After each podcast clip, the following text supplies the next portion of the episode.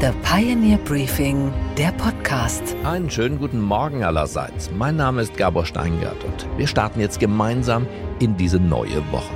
Denn heute ist Montag und zwar Montag, der 13. März. And the Oscar goes to Everything, Everywhere, All at Once. Die Academy in Hollywood hat in der heutigen Nacht aus meiner Sicht einen Fehler gemacht. Sie hat in der Kategorie Bester Film den Oscar an Everything Everywhere vergeben. Es handelt sich um einen Fantasy-Film.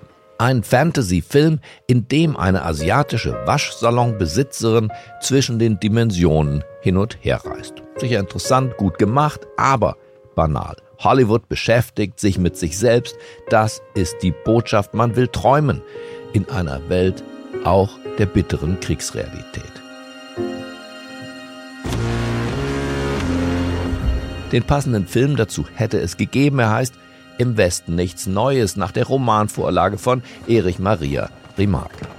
Das ist der Antikriegsfilm schlechthin. Er ist nicht ganz leer ausgegangen, das gebe ich zu, konnte immerhin in vier Kategorien die begehrteste Filmtrophäe der Welt mit nach Hause nehmen. Beste Filmmusik, okay, beste Kameraführung, auch nicht schlecht, beste Szenenbild, nett und bester internationaler Film, Chapeau. Das Team James Friend und Komponist Volker Bertelmann. I mean, I, I can't, I just can't, I can't believe it. I can't, I still can't believe it. Ja, ich, es fühlt sich natürlich toll an. Ich bin total äh, geflasht. Doch nicht die Filmmusik, der Film selbst ist wichtig. Mit Blick auf den Krieg in der Ukraine passt eben kein Film so gut in unsere Zeit wie im Westen nichts Neues.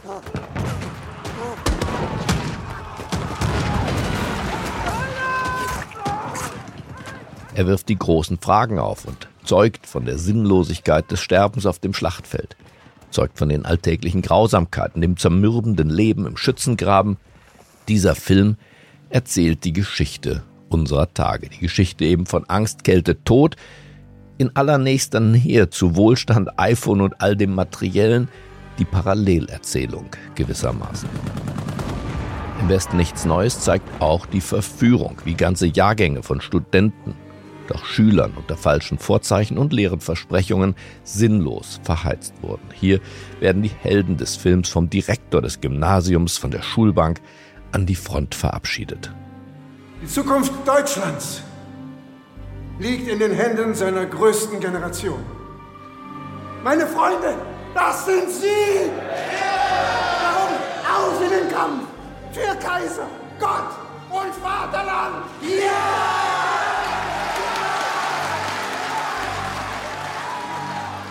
Doch der Jubel verhallt bald angesichts des brutalen Gemetzels. Zehn Millionen tote Soldaten. Das ist das Ergebnis. 10 Millionen tote Soldaten plus 7 Millionen tote Zivilisten. So endete der Erste Weltkrieg. Der Film zeigt diese Herz- und Sinnlosigkeit auch der Entscheidungen der deutschen Generalität, die vor allem eben junge Männer in den Tod schickte für minimalste Geländegewinne, wenn überhaupt. Mein Befehl lautet Krieg. Und solange sich das nicht ändert, kämpfe ich hier um jeden Meter. Wir müssen jetzt durchhalten, auf frische Truppen warten. In ein paar Monaten rückt der neue Jahrgang nach. Die Franzosen versuchen uns ihre beschissenen Bedingungen aufzuzwingen. Ich werde nicht kapitulieren. Wir müssen jetzt zuschlagen. Mit all unserer Macht. Im Westen nichts Neues, obwohl der Roman fast 100 Jahre alt ist, ist für mich aktueller denn je. Wie schaut aber jemand drauf, der sich von Berufswegen intensiv mit dem Kriegführen beschäftigt, der Film und die damalige Realität miteinander abgleichen kann? Das habe ich Professor Sönke Neitzel gefragt. Er lehrt an der Uni Potsdam und ist Deutschlands einziger Professor für Militärgeschichte. Ich wollte von ihm wissen, wie findet er den Film eigentlich? Sein Urteil fällt harsch aus voller Klischees, weit weg von der, von der Romanvorlage, von deren Ruhm er natürlich lebt. Und das Positive des Films ist sicherlich, dass die Kampfszenen, ein Großteil der Kampfszenen realistisch dargestellt ist, aber insgesamt als Erzählung ist es mehr ein Comic als ein Film, der etwas über den Ersten Weltkrieg sagt. Das Buch war ja ambivalenter, hat den Krieg in, ja, in seinen verschiedensten Facetten gezeigt. Diese Facetten vermissen Sie. Ja, es ist eigentlich auch Teil unserer Kultur, mit dem Zeitalter der Weltkriege umzugehen. Es ist die Abstinenz von Ambivalenz. Wir sind offenbar, sagen Sie, Filmschaffende nicht mehr in der Lage, solche Zeiten, solche Kriegsfilme in einer ambivalenten Form darzustellen. Natürlich sind Kriege unendlich ambivalent. Und ich hätte mir gewünscht, dass, dass ein Regisseur, ein Drehbuchschreiber äh, sich das traut, aber das äh, war offenbar nicht möglich. Fazit. Ein streitbarer Film.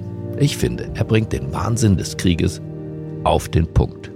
Der Militärhistoriker findet ihn zu plattfüßig. Die Jury in Hollywood findet Fantasy besser als Krieg. Also, es hilft nichts. Ein Film, drei Meinungen. Sie müssen sich selbst entscheiden. Unsere weiteren Themen heute Morgen. Mit der großen, tiefen Stimme der Süddeutschen Zeitung, Heribert Brandl, spreche ich jetzt gleich über die Revitalisierung der Demokratie angesichts der doch hohen Zahl der Nichtwähler in unserem Land. Demokratie ist eine Gemeinschaft, die ihre Zukunft miteinander gestaltet. Zukunft miteinander gestalten. Wenn bei dieser Gestaltung äh, 50 Prozent nicht mitmachen, dann kann diese Demokratie nicht gut funktionieren. Unsere Wall Street-Reporterin Anne Schwedt gibt uns ein Update rund um die pleitegegangene Silicon Valley Bank. Wir verabschieden außerdem einen legendären Kaugummi in den unverdienten Ruhestand. Und wir staunen über eine Kreuzfahrt für Menschen mit viel Zeit und sehr viel Geld. Unsere Demokratie hat Kopfschmerzen. Gerade mal sechs von zehn Menschen, die wählen hätten gehen dürfen, haben das im Land Berlin oder auch in Niedersachsen bei den vergangenen Wahlen getan. Bei der Bundestagswahl 2021 war das, da waren es 76,6 Prozent der Wahlberechtigten, die auch tatsächlich hingegangen sind. Kein Vergleich mehr zu den über 90 Prozent bei den Willi-Wahlen in den 70er Jahren. Ich sammle an dieser Stelle immer mal wieder gute Ideen, wie wir unsere Demokratie revitalisieren können. Gregor Gysi hat mich am Samstag im Podcast ausdrücklich dazu ermuntert. Die Aufgabe von Medien und anderen besteht darin, uns Politikerinnen und Politiker zu nerven. Und keiner lässt sich gerne nerven. Einer, dem das Thema genauso wichtig ist wie Gregor Gysi und mir, ist Heribert Prantl. Lange Jahre der Innenressortchef und auch Mitglied der Chefredaktion bei der Süddeutschen Zeitung. Er ist so etwas wie der publizistische Begleitschutz des Bürgerrechtsliberalismus. Auch Prantl hat vor allem Ideen, wie unsere Demokratie wieder attraktiver werden kann. Ein Ausschnitt dieses Gesprächs hören wir jetzt und die ganze Unterhaltung dann für die Pioneers am kommenden Samstag. Los geht's. Einen schönen guten Morgen nach Bayern zu Heribert Prantl. Guten Morgen, Herr Steingart. Sie schreiben, es gibt eine große, eine sogar sehr große Partei, die nur selten in Erscheinung tritt. Sie hat nur so am Wahlabend einen kurzen Auftritt, klebt ansonsten keine Plakate, hat keinen Spitzenkandidaten. Wer ist diese seltsame Partei? Ja, man nennt sie dann die Partei der Nichtwähler. Es ist natürlich keine Partei, aber wenn sie eine Partei wäre, dann würde sie die stärkste Fraktion im Parlament, im Bundestag, im Europaparlament, in den Landtagen bilden. Sie könnte Kanzler und Minister stellen, aber es ist halt nicht so. Diese seltsame Partei gibt's ja nur an den Wahlabenden. Dort wird sie dann die Partei der Nichtwähler genannt. Es wird äh, dann erklärt von den Moderatoren, wie viele Menschen nicht gewählt haben. Die, der Nichtwähleranteil steigt und steigt und wenn er ein bisschen sinkt, dann freuen wir uns äh, äh ganz furchtbar, aber es ist eine ziemlich bedenkliche Entwicklung für die Demokratie, für die ja doch andere Generationen gekämpft, auch gestorben sind, ist das keine gute Nachricht, was Sie da sagen. Bei Brandt, ich habe das nachgeschaut, also bei der 72er Wahl, da waren es keine neun Prozent, die nicht zur Wahl gegangen sind von den Erwachsenen. Jetzt bei der Scholz-Wahl waren es fast ein Viertel und bei Lokalwahlen, ich sag mal Berlin, da ist das mit Abstand die stärkste Partei, schon fast in Richtung 40 Prozent. Warum ist das so? Ja, die Zeit, in der es kaum Nichtwähler gab, ist tatsächlich, Sie sprechen es an, Herr Steingart, 50 Jahre her, 1972 machte Willy Brandt die Bundestagswahl zum Plebiszit über seine Person und seine Ostpolitik. Und der Wahlkampf damals, Sie erinnern sich vielleicht noch, wir sind ja schon ein bisschen älter, der führte zu einer wirklich Fundamentalpolitisierung der Bevölkerung und zu einer sagenhaften Wahlbeteiligung von 91,1 Prozent. Heute ist man schon oft froh, wenn es 50 Prozent sind. Ich war damals zehnjährig und dabei mit meinem Vater auf dem Rathausmarkt von Hildesheim und habe mir dann ein Autogramm von ihm geholt sogar. Wunderbar, ich war 19, ich war kurz vorm Abitur, meine ich.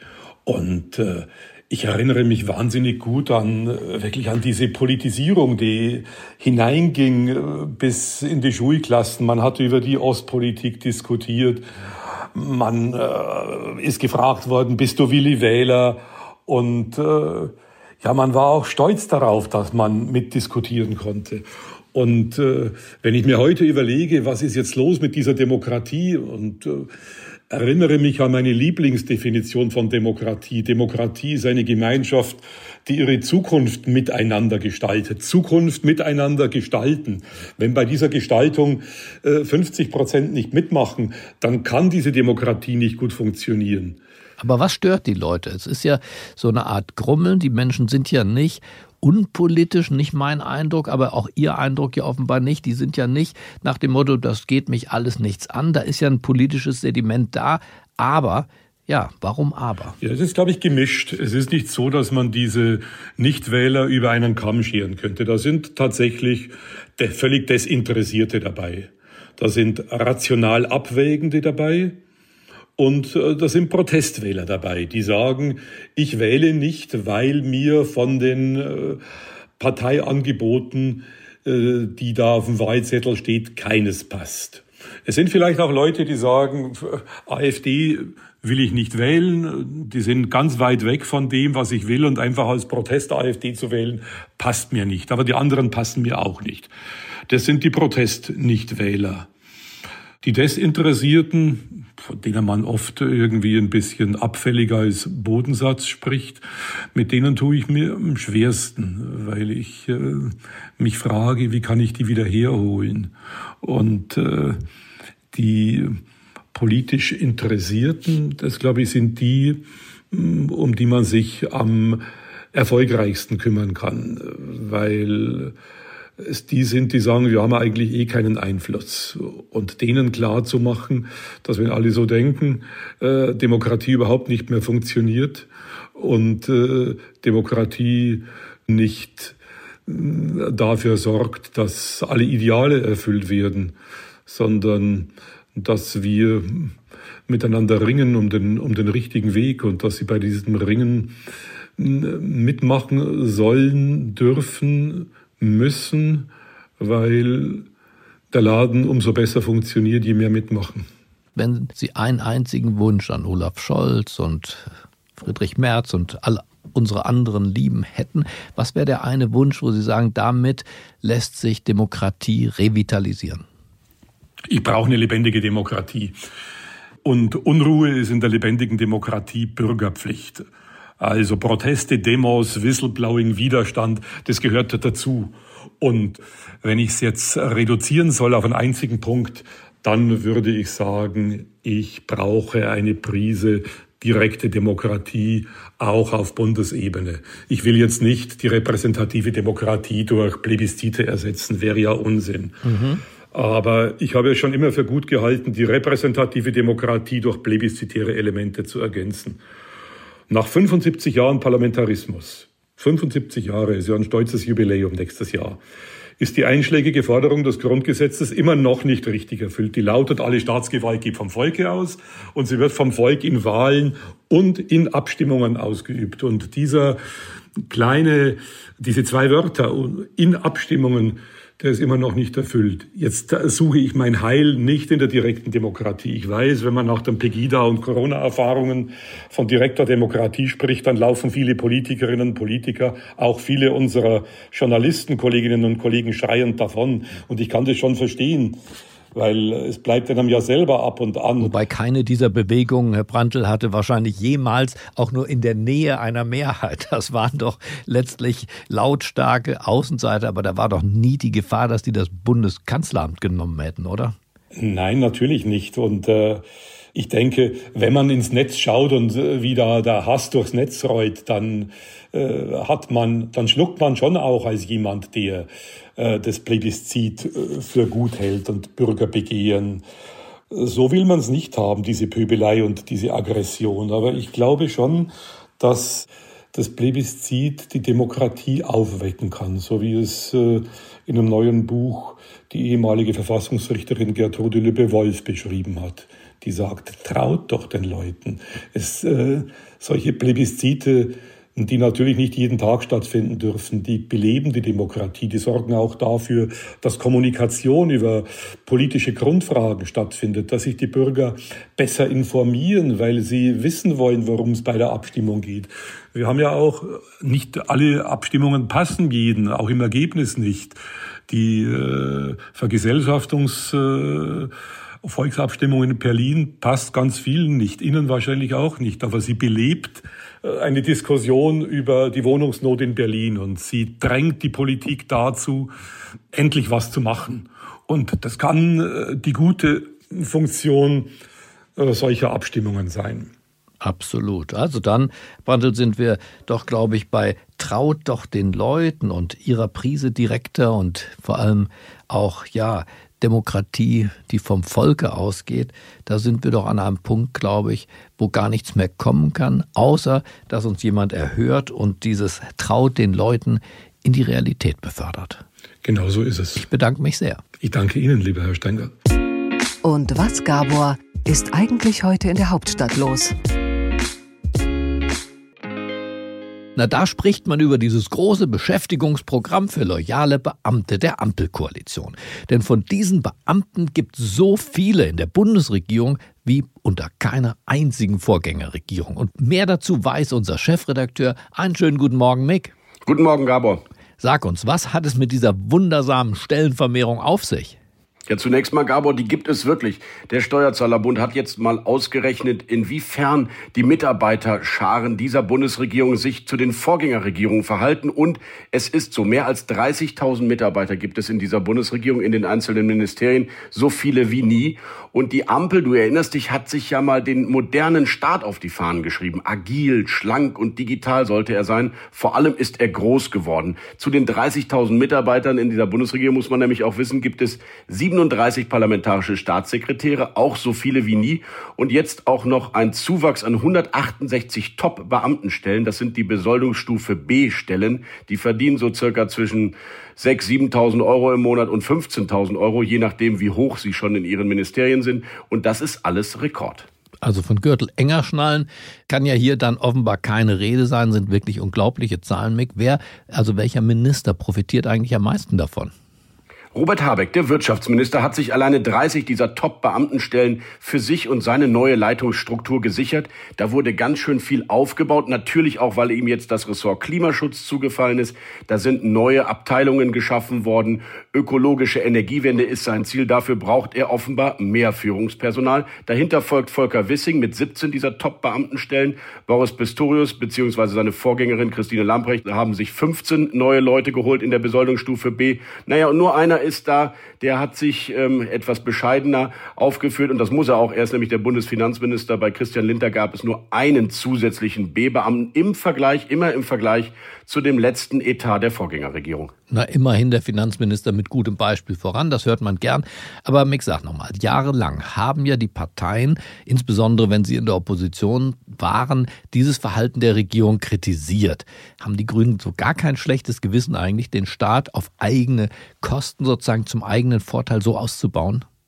Gabor, die bittere und traurige Wahrheit ist, keine dieser Parteien hält sich an das, was man zum Thema Personalabbau, Einsparen in Ministerien jemals gesagt hat. Und das erinnert mich an Max Weber, der das schon vor 100 Jahren berechnet hat, die ökonomische Theorie der Bürokratie. Das ist ein sich selbst verstetigendes Element, egal was da vorher versprochen wird. Plötzlich ist man im Ministerium und dann braucht man noch hierfür eine neue Abteilung und der muss noch versorgt werden. Insofern ist es dieser Aufwuchs, der ist seit Jahrzehnten zu sehen. Ehrlicherweise, egal wer regiert, jeder Minister ist der Meinung, er müsse sein Ministerium nochmal mit neuen Stellen, neuen Leitungsstrukturen aufhübschen. Und wenn nicht irgendwelche externen Gremien da mal irgendwie reinschlagen, dann wird das so weitergehen. Ja, und der Bundestag hat sich auf diese Art ja seit Gründung der Republik auch fast verdoppelt. Richtig. Vielen Dank, Mick, für diese, naja, traurige, ehrlich gesagt, traurige Erkenntnis am frühen Morgen. Vielen Dank, Gabor. Bis später. Und was ist heute an den Finanzmärkten los?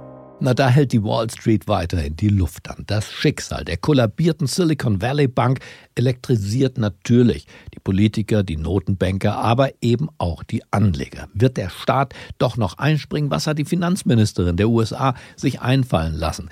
Und das alles weiß meine Kollegin an der Wall Street, Anne Schwedt. Einen schönen guten Morgen, Anne. Guten Morgen, Gabor. Anne, was ist der Stand der Dinge rund um diese Bank? Hat die amerikanische Regierung reagiert, damit eine nächste Finanzkrise uns allen erspart bleibt? Ja, allerdings, die US-Behörden haben in der Nacht noch überraschend eingegriffen. Und zwar sollen alle Kunden der Silicon Valley Bank am Montag Zugriff auf ihre kompletten Einlagen erhalten. Und zwar nicht nur auf die 250.000 Dollar, die ja pro Kunde sowieso versichert sind, sondern auf alles. Möglich werden soll es durch eine Art Stützpaket. Wie genau das aussieht, ist mir ehrlich gesagt auch noch ein bisschen schleierhaft, weil worauf die Behörden ganz großen Wert bei ihrer Ankündigung gelegt haben, war klar dass dem Steuerzahler durch diese Einlagenrettung keine Verluste entstehen würden. Man würde hier auch nicht die Bank retten, so wie in der Finanzkrise in 2008, sondern man rette die Kundengelder. Was die Regulierer außerdem machten, war die nächste Bank zu schließen, nämlich die Signature Bank in New York. Da würde man aber genauso verfahren. Alle Kundengelder seien sicher und von den Behörden garantiert. Ziel dieser Aktion soll gewesen sein, die Märkte zu beruhigen und zu verhindern, dass jetzt am Montag alle zu ihren Banken rennen, um ihr Geld abzuziehen. Im Moment sieht es echt so aus, als würde der Plan aufgehen. Zumindest sind gerade alle Indizes an der Wall Street vorbörslich deutlich im Plus.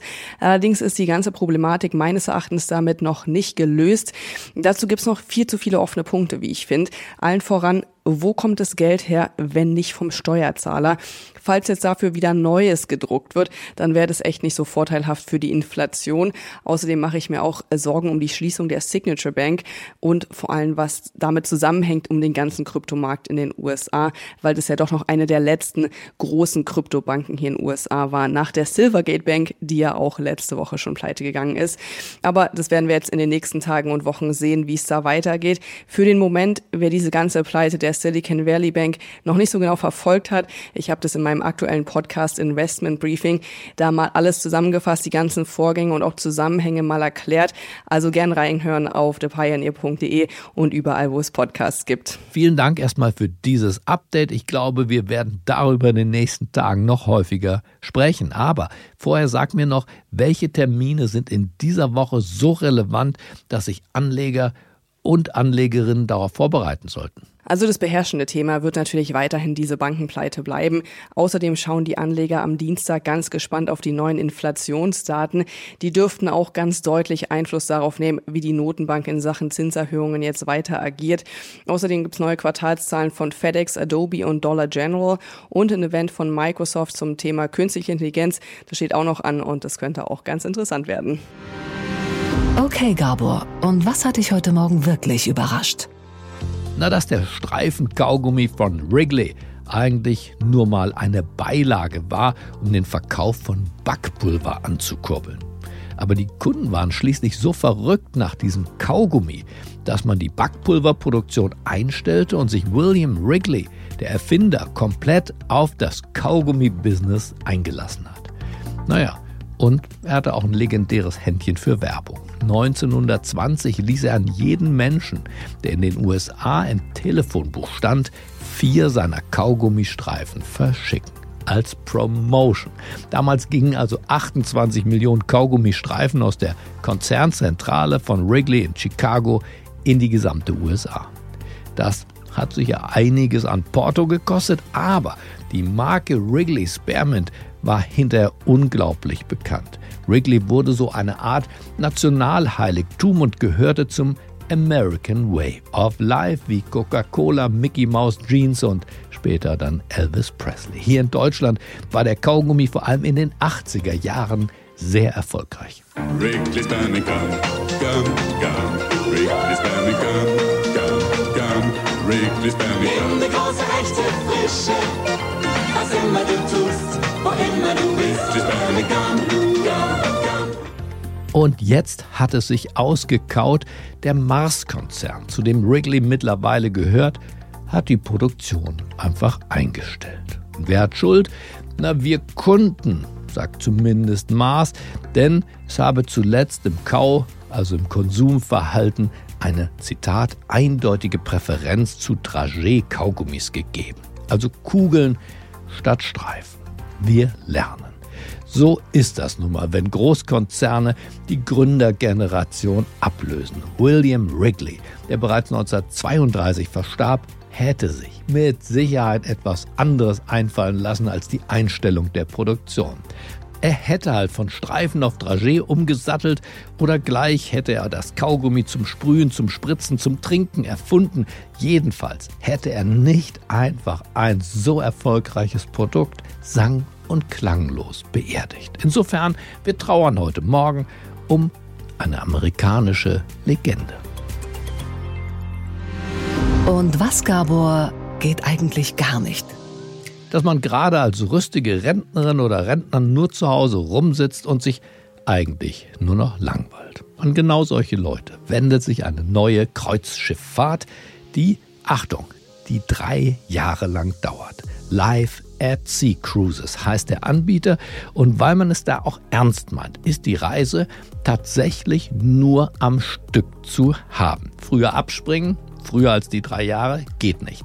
Die Verwandtschaft darf zwar zwischendurch mal an Bord den Gast besuchen, falls gewünscht, aber ansonsten drei Jahre Dauerreise.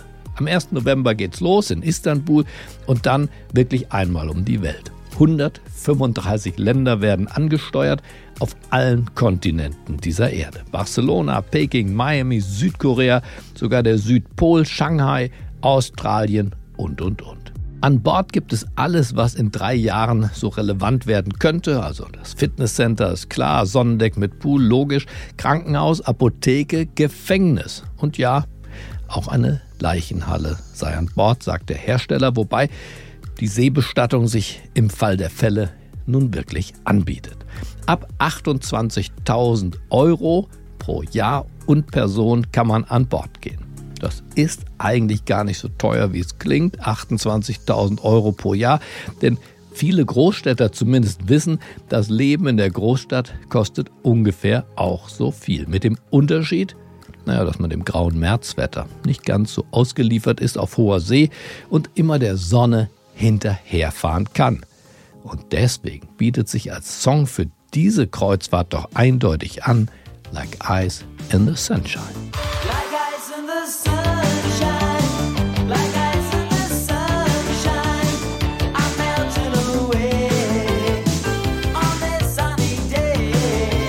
Ich wünsche Ihnen einen schwungvollen Start in diese neue Woche. Die fehlende Sonne, die denken wir uns in Deutschland jetzt einfach dazu.